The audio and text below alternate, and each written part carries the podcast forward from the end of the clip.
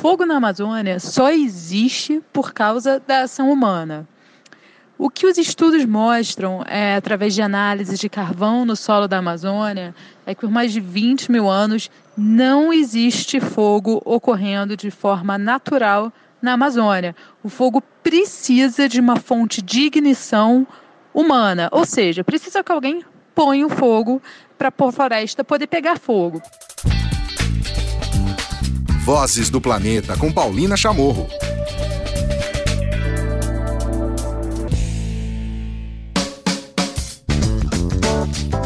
Olá, tudo bem? Começando uma edição extraordinária do Vozes do Planeta, o nosso podcast para temas socioambientais, onde a gente ouve diversas vozes né, que trabalham e lutam pela natureza, pela biodiversidade, pelo planeta. Bom, claro, esta é uma edição que a gente vai tratar sobre as queimadas, mas principalmente para nós entendermos essa dinâmica de desmatamento, essa dinâmica das queimadas e também vamos entender como esta é uma realidade verdade, já de bastante tempo. Né? A gente teve agora uma explosão, né? um aumento significativo, mas o problema das queimadas na Amazônia já se estende bastante. Para isso, eu convidei duas mulheres para falar. Primeiro, a gente vai ouvir a pesquisadora sênior de Oxford, uma das grandes especialistas em fogo na Amazônia, que eu conheço, a Erika Beringer. Ela vai trazer para a gente essa realidade, ela vai nos contar como é que funciona essa dinâmica né, do desmatamento, onde a queimada é uma etapa final.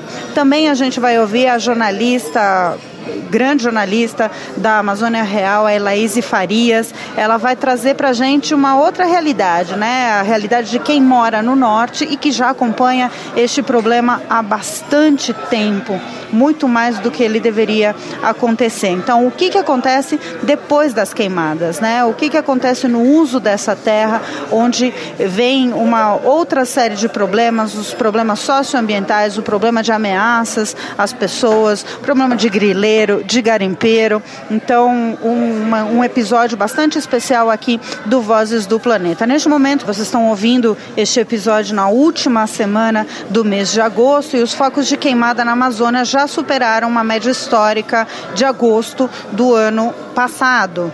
Né? No dia 25, em 25 dias de agosto, os satélites registraram quase 29 mil focos de queimada na Amazônia, superando uma média dos últimos 21 anos. O pico de queimadas foi em 2005, com 63.764 registros, mas esse número não passava de 22 mil desde 2010. Esses são dados do programa Queimadas do Instituto Nacional de Pesquisas Espaciais, o INPE.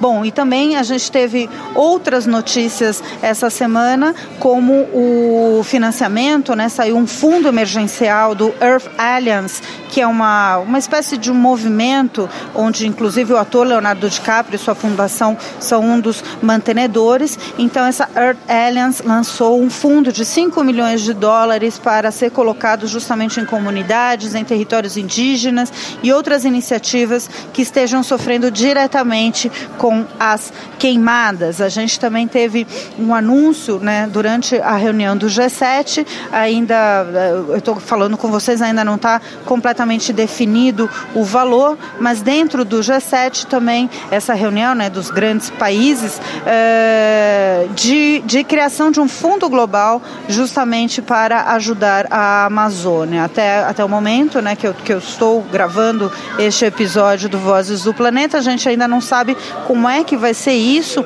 mas líderes desse grande bloco do G7 concordaram, pelo menos, em providenciar 20 milhões de dólares de ajuda emergencial especificamente para combater as queimadas. Muito bem, então vamos agora para essa entrevista. Prestem bastante atenção. A Érica explica de uma maneira bastante didática o que, que acontece na floresta com o fogo. Vamos lá, primeira entrevista aqui do Vozes do Planeta Podcast. Érica, é um prazer te receber aqui no podcast, no Vozes do Planeta. É, infelizmente, para essa situação. Para a gente começar, eu queria que você explicasse. Você fez um texto bastante elucidativo é, essa semana, falando sobre essa dinâmica do fogo, né? Para começar. Então, eu queria que você contasse para a gente é, essa situação na Amazônia. Bom, está se espalhando fogo em vários biomas brasileiros, mas especificamente na Amazônia. É uma ação, ele, ele só é gerado por uma ação antrópica, né? uma ação direta é, no bioma, não é isso? Oi, Paulina, um prazer estar aqui no Vozes do Planeta. Muito obrigada pelo convite. Então, é o que você falou. O fogo na Amazônia só existe por causa da ação humana. O que os estudos mostram, é, através de análises de carvão no solo da Amazônia, é que por mais de 20 mil anos não existe fogo ocorrendo de forma natural na Amazônia. O fogo precisa de uma fonte de ignição humana, ou seja, precisa que alguém ponha o fogo para a floresta poder pegar fogo. Porque a floresta é muito úmida, ao contrário do cerrado. Quando a gente escuta falar de fogo do cerrado, o fogo do cerrado ocorre de forma natural, assim como acontece, por exemplo, nas savanas pelo mundo ou nas florestas da costa da Califórnia, etc. Mas o fogo na Amazônia precisa ser começado, precisa ser iniciado pela ação humana. E por que, que acontece fogo então na Amazônia?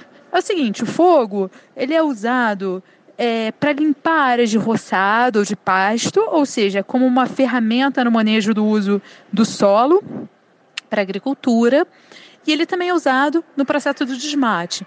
O que a gente está vendo agora, em 2009, é o fogo que é usado para o desmate. Por que, que a gente sabe disso? Bom, primeiro porque essas grandes nuvens de fumaça que estão sendo observadas e que estão sendo até pegadas em imagens de satélite, isso não ocorre quando é queima de pasto e roçado.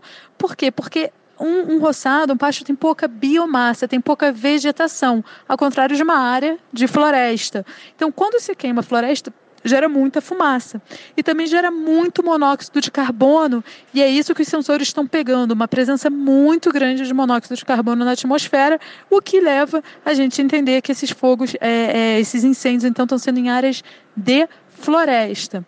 Agora, o que a gente não sabe é se é um fogo que está entrando em áreas de florestas em pé ou queimando em áreas derrubadas.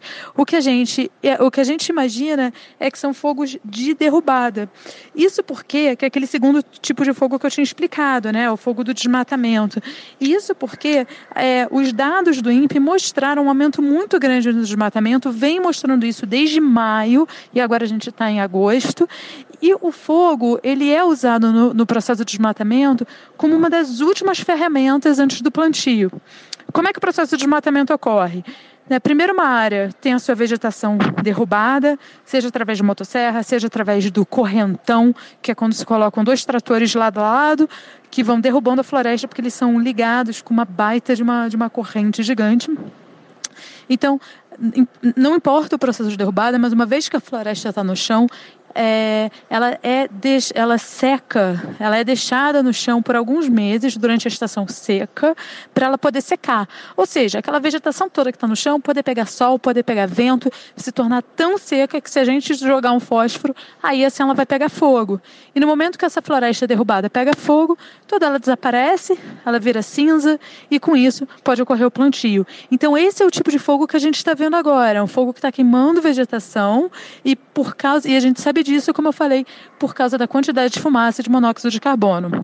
Bom, e a última pergunta, a gente se conheceu já há algum tempo, é, em uma outra situação, quando tivemos inclusive uma alta de queimadas, me chamou bastante a atenção o seu estudo que você falava do fogo que fica por baixo do solo também amazônico. Eu queria que você contasse sobre isso é, e também nos relatasse é, da situação, né? O que, que vai acontecer? É possível parar com esse fogo. Está é, tá só começando a estação seca na Amazônia. É, em outubro a gente vai ter uma, uma. vai chegar no seu ápice né, da estação seca, então essa é uma situação completamente preocupante, né? Quais são suas perspectivas é, pela dinâmica que você está vendo? Foram também incêndios criminosos, né? É, a grande maioria é, é mas o que, que você pode nos contar do que, que virá por aí?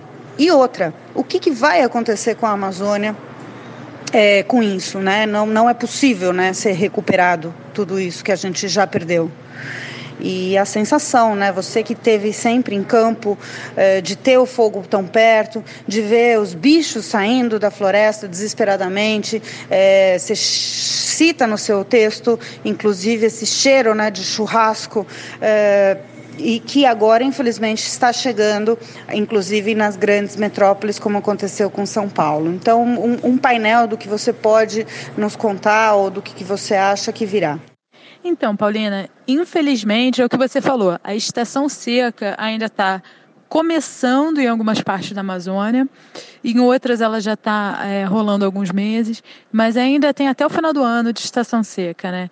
Então eu, a minha perspectiva é que, infelizmente, essa situação só piore. Por quê? Porque tem áreas, como por exemplo muitas áreas do Pará, que a queimada só vai ocorrer em setembro e outubro. E a gente ainda está em agosto. Até chegar outubro, a gente ainda tem mais dois meses por aí, até o final de outubro, com muita queimada por vir. Essa, infelizmente, a minha perspectiva não, não, não, não tem como ter uma análise otimista quando agora no início da seca a gente está tendo tanto fogo, que não é uma coisa é, habitual na Amazônia. É, agora, os impactos disso na floresta que você comentou, são infelizmente, talvez até irreversíveis. O que acontece é que quando tem esse fogo do desmatamento que eu estava falando, muitas vezes eles são um desmatamento legal. Então ninguém vai fazer uma proteção da área em volta a ser desmatada. Então o que acontece? Se está seco o suficiente, esse fogo vai é, sair dessa área desmatada, né? Afinal o fogo não, não vai parar ali no finalzinho da área desmatada e falar, opa, opa, parou, vou apagar. Ele vai continuar e se alastrar para dentro da floresta. Em anos de seca extrema, como foi 2015, 2016, o fogo vai conseguir se alastrar por quilômetros dentro da floresta. 2019 não está tão seco quanto 2015, que foi um ano de um aninho muito forte na Amazônia. É, então é por isso que a gente não sabe ainda o quanto desse fogo está conseguindo se espalhar dentro da floresta. Mas com certeza, com a quantidade de queimadas que a gente está vendo, tem fogo sim escapando para dentro, muito provavelmente. Agora, é, as consequências desse fogo para a Amazônia são muito complicadas. Porque, como eu falei antes, a Amazônia não evoluiu com o regime de fogo. O fogo não faz parte da dinâmica do ecossistema amazônico. Isso significa que a floresta não tem mecanismos de proteção ao fogo. Por exemplo, quando a gente pensa no cerrado, a gente vê aquelas árvores que têm uma casca super grossa. Isso significa que quando o fogo pega nessas árvores, ele, ele não consegue chegar no cerne da árvore, ele não consegue queimar o que a gente chama do câmbio das árvores árvores. Então as árvores não morrem. Muitas árvores no cerrado dependem do fogo, por exemplo, para poder germinar. Na Amazônia não tem isso. A casca das árvores é super fininha. Então ocorre o dano ao centro da árvore, ao cerne da árvore pode, por exemplo, levar à morte da árvore. O que a gente vem vendo ao longo dos últimos 10 anos de pesquisa com fogo na Amazônia é que depois de uma área de floresta ter esse fogo rasteiro que escapou de uma área de desmatamento, a gente perde até 50% das árvores que estão ali presentes. E não são só as árvores fininhas que vão morrer, são aquelas árvores magníficas da Amazônia, que são enormes, com 40 metros de altura, tem que ter 10 pessoas para abraçar, etc. Elas também morrem como consequência é, é, do fogo rasteiro. Outra coisa importante é que quando a gente tem essa morte dessas árvores todas, a gente está perdendo carbono. Por quê? Porque as árvores armazenam uma quantidade muito grande de carbono, que elas tiraram da atmosfera via fotossíntese, né? E incorporaram nelas ao longo do crescimento delas, principalmente no tronco. No que essas árvores morrem e começam a se decompor, todo esse carbono é então perdido para a atmosfera, o que contribui então com a emissão de gases de efeito de estufa, o que por sua vez contribui para acelerar as mudanças climáticas. Então isso, isso é um fator muito grave com relação aos incêndios rasteiros na Amazônia. A gente vê que florestas que queimaram chegam a ter, é, em média, 40% menos é, carbono do que uma floresta que não queimou. E o que é mais alarmante? É que essas florestas não necessariamente se recuperam. É, a gente tem um estudo que saiu ano passado que mostra que mesmo 30 anos depois do fogo, a floresta queimada, e que só queimou uma vez, ela armazena 25% menos de carbono do que uma floresta que nunca queimou. Então essa visão, não, mas rapidinho está verde, rapidinho recupera, Não é o caso na Amazônia, porque, novamente, a Amazônia não evoluiu com fogo. Então, como mudar essa situação toda? O que seriam as possíveis soluções? Tem algumas soluções que há anos a gente vem defendendo, que é um sistema de alerta para incêndios na Amazônia. Por quê? Como eu falei, em anos de seca extrema, é, a gente sabe que, é, que, que a floresta fica mais vulnerável a, a, ao fogo se alastrar. Então, se a gente tivesse um sistema de uh, alerta de seca, ou seja, quando a gente sabe que o clima está seco o suficiente para o fogo se alastrar, seria essencial mandar é, brigadistas para essas áreas na Amazônia. Por exemplo, para municípios que têm uma alta taxa de desmatamento, então vai ter muito fogo sendo utilizado e que está sendo seco o suficiente para esse fogo se alastrar. Isso é uma das coisas é, que podem ser feitas. Outra coisa que podem ser feita é, são campanhas preventivas de uso do fogo, mas isso só funciona no caso do fogo sendo usado para o roçado, ou seja, para o manejo do uso do solo. Isso não vai funcionar para o fogo do desmatamento, porque afinal é ilegal. E mais do que tudo, a gente precisa de muita vontade política e de dinheiro para poder investir no combate ao desmatamento. A gente viu essa queda de 70% de desmatamento de 2004 até agora, e isso só foi feito com bastante investimento esse investimento sendo cortado, infelizmente a gente vai ver tanto desmatamento quanto as queimadas aumentarem. Muito bem, e agora, depois de ouvir essas perspectivas da pesquisadora, da Erika Beringer, agora a gente vai direto para Manaus. Vamos ouvir o depoimento da jornalista Laís Farias, da Amazônia Real, uh, trazendo né, outras perspectivas e, enfim, como, como a gente deve olhar e pensar agora para o que vai acontecer, o que já está acontecendo uh, na Amazônia com relação às queimadas. Elaíse, um prazer te receber aqui no podcast. Nós ouvimos agora a Érica falando das péssimas perspectivas, porque ainda é, até outubro, né, onde, onde acontece o auge da, da seca, a gente vai ter ainda muitos problemas de queimadas e não é um fato novo, isso já vem sendo pelos pesquisadores, como ela, anunciado há bastante tempo, e vocês que estão aí é, na região norte do país estão sentindo ano após ano esse, essa questão. É, você colocou recentemente é, uma, uma outra perspectiva que é o que está por vir, né? Então, além das queimadas, com a questão do desmatamento, né, dessa terra já aberta, essa terra arrasada, agora vem o grande conflito é, de terra, a ocupação das terras, né? Então entra, abre passo para gri, grileiros, garimpeiros, enfim. Eu queria que você trouxesse é, qual que é essa perspectiva, né? O que, que vai acontecer agora que as terras estão abertas, Elaíse? Oi, Paulina. É, boa tarde. Sim, o, o, problema não acaba com o fim do período das queimadas, né, que acontece geralmente na estação de menos chuva por aqui. As queimadas abrem caminho para o pasto, mas também para as estradas, para os ramais, para as invasões de unidades de conservação e terras indígenas. Né? Então, o fogo devasta durante e depois. Né? Madeireiros entram para tirar madeira, grileiros entram mais facilmente nas terras indígenas e em áreas públicas ainda não destinadas, né? como, por exemplo, glebas, é, projetos de assentamento, que ainda estão aguardando. É, o mesmo é unidade de conservação, né? porque é muito fácil invadir quando não tem um aparato institucional suficiente para coibir essas invasões. Né? E as populações locais são vulneráveis pois não tem assistência do Estado. Né? E com o afrouxamento, diria até mesmo com o fim das fiscalizações e das ações de proteção dessas áreas no atual governo Bolsonaro, é, eu digo que o estrago vai piorar se não houver ações permanentes e efetivas de proteção da floresta e dos povos que aqui vivem. É, nesse momento, por exemplo, nós, estamos, nós somos alvo de uma grande repercussão, uma preocupação global é, mas é preciso que a Amazônia seja vista também depois do período das queimadas, do período das queimadas que eu quero dizer, né? Eu moro em Manaus, que fica na parte central do estado do Amazonas. Mas desde o início de agosto, a cidade estava debaixo de fumaça das queimadas. Era uma fumaça que vinha de cidades mais ao sul do estado, como Apuí e Lábrea. E quem conhece a Amazônia sabe, e o estado do Amazonas sabe a grandiosidade territorial daqui, né? E isso dá ideia da dimensão da gravidade da, das queimadas e da fumaça deste ano. Eu sempre digo assim um pouco com uma certa ironia, né, que foi preciso chegar na Avenida Paulista para o Brasil voltar os olhos para cá, né?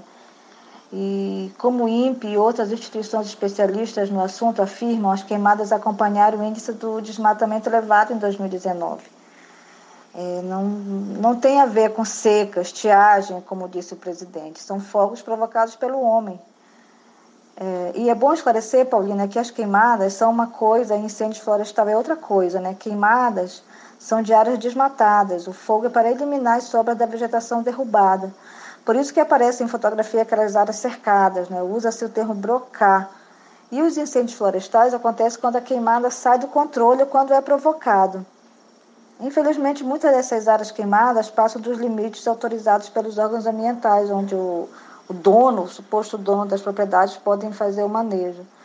Mas, por falta de fiscalização suficiente, isso para uma região do tamanho da Amazônia, essa prática ah, os órgãos ambientais não fiscalizam ou coíbem essa prática. Né? Por exemplo, nós estamos quase em setembro e agora é a expectativa de uma nova temporada de queimada. Como teve um desmatamento recorde em julho, as queimadas, que geralmente acontecem dois meses depois, podem se repetir. Já aconteceu o primeiro pico de queimadas, isso na primeira metade de agosto, que nós estamos recebendo a fumaça, mas em algumas áreas da Amazônia ainda está bastante grave, né, como no Mato Grosso e Rondônia. Agora talvez possa haver uma nova, uma nova temporada de queimadas, caso não haja ações de combate ao fogo, né? Então eu digo que sempre para nossa sorte, e eu falo isso com uma certa ironia, nós não estamos vivendo um evento, um evento climático extremo, como aconteceu em 2000, 2015 com o El Ninho. Nesse ano, nós tivemos um número de queimados muito grande, né? muito forte. E felizmente também tem chovido por aqui, e isso ajuda a afastar a fumaça e deixar o solo úmido. Essa é a nossa esperança. Muito bem, ouvimos então aqui a Erika Berenger, ela é pesquisadora sênior da Universidade de Oxford e também a jornalista Elaíse Farias, neste especial, nesse episódio extraordinário do podcast Vozes do Planeta, para tentarmos entender tudo o que está acontecendo neste momento com as queimadas na Amazônia. Eu também já tive contato com o pessoal na Bolívia, em breve eu vou trazer mais informações aqui no podcast sobre isso, né? Lembrando que eh, semana passada passada, na, segunda, na terceira semana de agosto, eu estive acompanhando para um projeto especial de reportagens eh, no Pantanal Sul-Mato-Grossense e por lá a gente já teve as informações de que começaram também as queimadas, né? Então, é realmente um, uma situação bastante preocupante é, que requer a atenção de todos, mas principalmente de se informarem muito bem antes de repassar as informações ou antes de tirar as conclusões, temos o maior número possível de informações e de relatos de pesquisadores e de quem está vivendo diretamente a situação, como a gente fez hoje aqui no Vozes do Planeta. A produção, a edição do Vozes do Planeta é do Chico Pessoa, a apresentação, reportagem e também produção é minha, Paulina Chamorro, e a gente tem aqui a, a participação agora especial do André, o estagiário aqui do Vozes do Planeta, o André Cazé, que passa a contribuir com a gente por aqui. Se você quiser mandar mais informações, é, basta acessar o e-mail voz vozes do planeta.podcast@gmail.com ou mandar diretamente aqui pelas redes sociais do podcast. A gente volta a se falar na próxima edição. Tchau.